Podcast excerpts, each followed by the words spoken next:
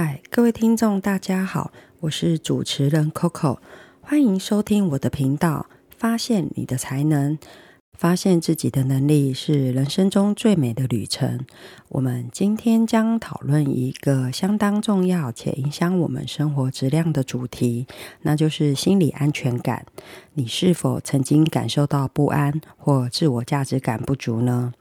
或者是因为关系问题而使自己难以信任他人？如果是的话，那么我要告诉你，你不是孤单一个人。这是一个我们每个人都可能会遇到的情况。在今天的节目中，我们将聊聊心理安全感。希望这个话题能帮助你建立更好的理解自己，提高心理健康，并在人际关系中可以建立更稳固的连接。首先，让我们来谈谈什么是心理安全感。心理安全感是指一个人在人际关系及生活中的自我感受，以及对自己和他人的信任感。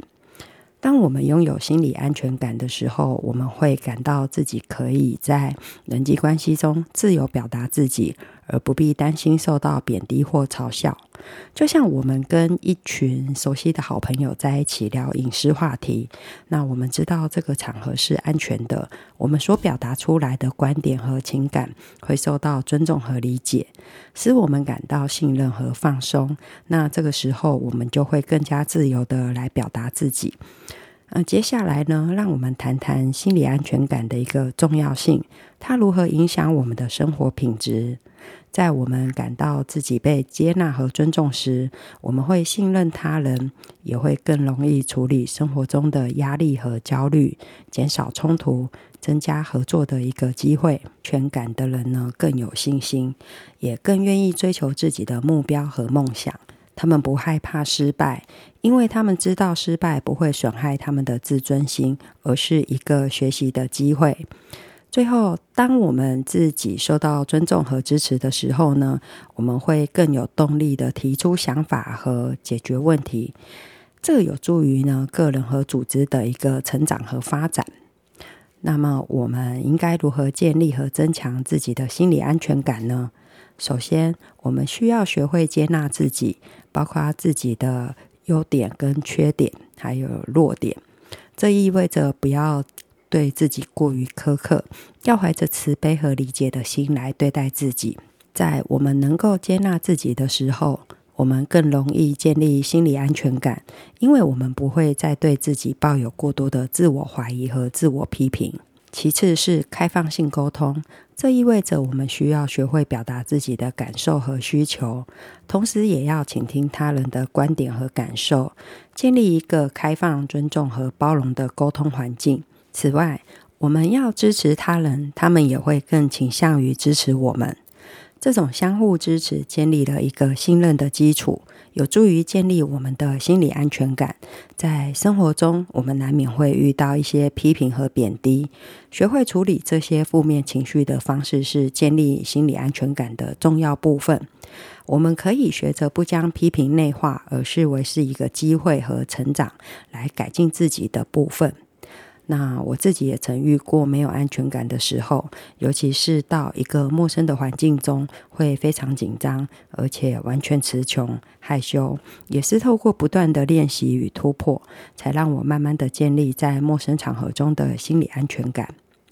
最后。如果我们发现自己无法建立心理安全感，或者感到情感和心理健康受到严重影响，那么寻求专业心理咨询和治疗可能是一个明智的选择。